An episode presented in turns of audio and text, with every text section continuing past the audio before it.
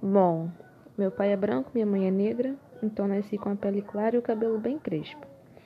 Eu sempre estudei em colégio privado.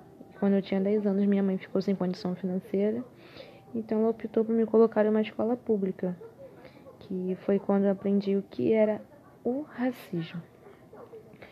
É... Eram pessoas de. A maioria era negra, uma pequena minoria era branca.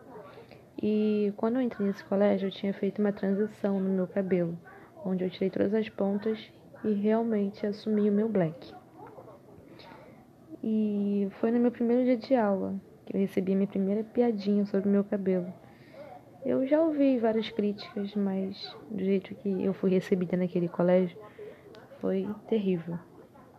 Então, depois disso, eu cresci ouvindo críticas, elogios, comentários defensivos como um dia eu ouvi de um homem branco que estava, eu estava passando e eles passaram e um falou assim: Nossa, o cabelo dela é lindo.